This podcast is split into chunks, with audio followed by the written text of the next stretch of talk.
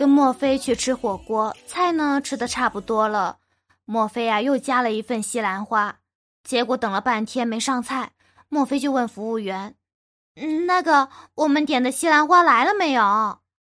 服务员说：“啊，稍等一下啊，西兰花下单了，马上就到。”墨菲可能耳朵有点背，没听清楚，就说：“啥？西兰花下蛋了？西兰花能下蛋？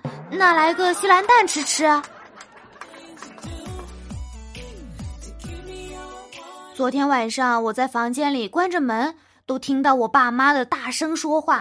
我妈说：“哎呀，我这么做还不是为了你好。”我爸说：“为了我好。”所以在老子烟盒里塞了几块一次性香皂，你知道老子在酒桌上给兄弟们发烟，掉出来几块一次性香皂是什么感觉吗？你知道那哥几个当时看我的眼神吗？我怀疑之后呀，我爸的兄弟们都不敢跟他见面了。看了那么多丧尸片，一直有一个问题搞不懂：那些丧尸喜欢吃人肉，为什么不吃完？而是就咬了几口，把人变成丧尸一起嗨。中午啊，我一大家子一起吃饭，我在饭桌上拿起一块酱猪蹄，正准备开啃，结果不小心掉在地上，我立马捡了起来，吹了吹就放在嘴里吃了。我爸很欣慰，点点头：“啊，不错呀，你也开始知道节约了呀。”我说。那是因为我奶奶天天拖地，我放心。我奶奶说：“那是啊，我每天早上起来第一件事就是拖地。像你爸的洗脚水，你妈的洗脸水，我都留着早上拖地。我们家的传统就是节约。”我那个时候，奶奶还在那儿说，我就已经冲向厕所了。今天去水果店买橘子，老板，这橘子好吃吗？老板拿起来给我掰了两半，尝尝不就知道了。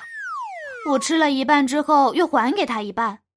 来，老板你也尝尝。老板吃完之后，半天了，终于说了一句话：“要不来整点苹果？”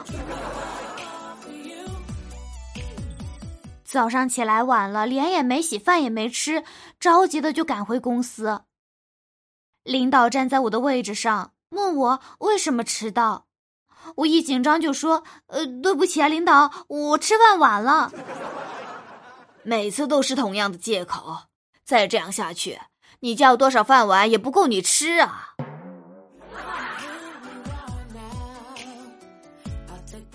快下班的时候，我妈给我发了一条微信：A 做饭，B 洗衣服，C 收拾屋子，D 陪我散步。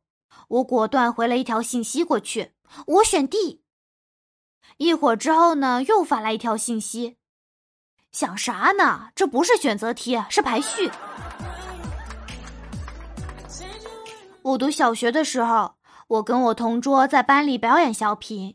其中一个情节呢是两个人起冲突了，谁知道演着演着，我跟我同桌入戏了，打着打着滚到地上，真的开始打起来。同学们纷纷鼓掌，都说真棒，这表演太真实了。我们表演完之后，到另外一个小组表演，有一个男的，他演的是被抓的人。一开始啊，被抓的那个人呢，刚一塞上嘴，就开始奋力的挣扎。我就心想，啊，这人入戏也太快了吧！直到快演完了，一个呀全学校知名的十里香臭脚老师突然进来，谁看到我的袜子了啊？